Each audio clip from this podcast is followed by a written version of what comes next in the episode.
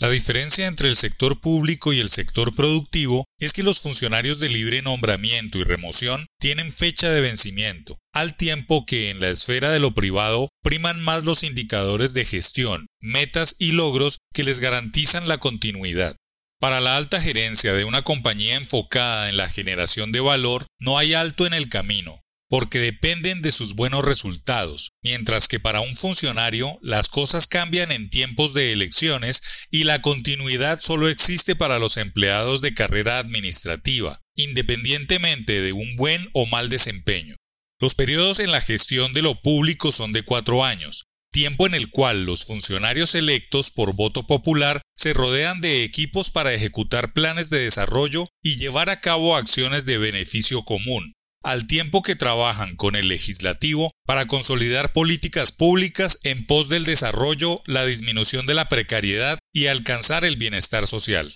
La administración de Iván Duque ya pasó su meridiano y entró en los últimos 24 meses con un enorme bache en el camino llamado pandemia, que le ha robado mínimo seis meses de atención y ha absorbido una buena parte de los escasos recursos del presupuesto, incluso llevando la deuda externa del país de un promedio de 43% del PIB a un preocupante 50%. El presidente y sus ministros se enfrentan a una situación compleja en términos de recuperación económica, pero rica en retos y en culminación de tareas asignadas. Es un éxito político haber logrado que afectos a su línea de pensamiento ocupen por los próximos cuatro años la Fiscalía General de la Nación y la Procuraduría General, dos instituciones fundamentales para la credibilidad del país. En ese movimiento de personas se han generado huecos como el del Ministerio de Justicia que le brindan la oportunidad al presidente para ajustar los ministerios.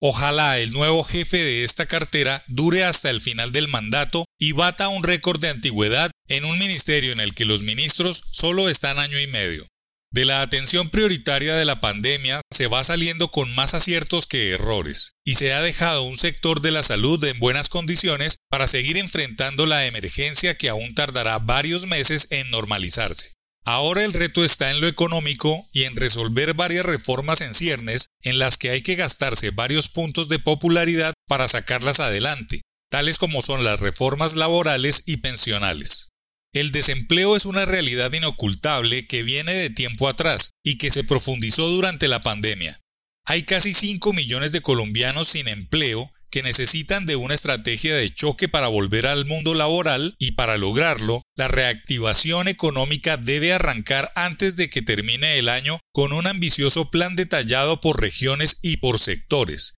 sin esta estrategia no se puede hablar de reforma tributaria, así ésta sea aconsejada por expertos internacionales. Tal como sucede con el fútbol, entramos al segundo tiempo. El partido va empatado y hay que hacer cambios de jugadores para ganarle al desempleo y reactivar la economía. El presidente siempre quiso ministros para los cuatro años de su gobierno, pero muchas veces los deseos no se hacen realidad o hay que cambiarlos por unos más realistas de cara a la situación.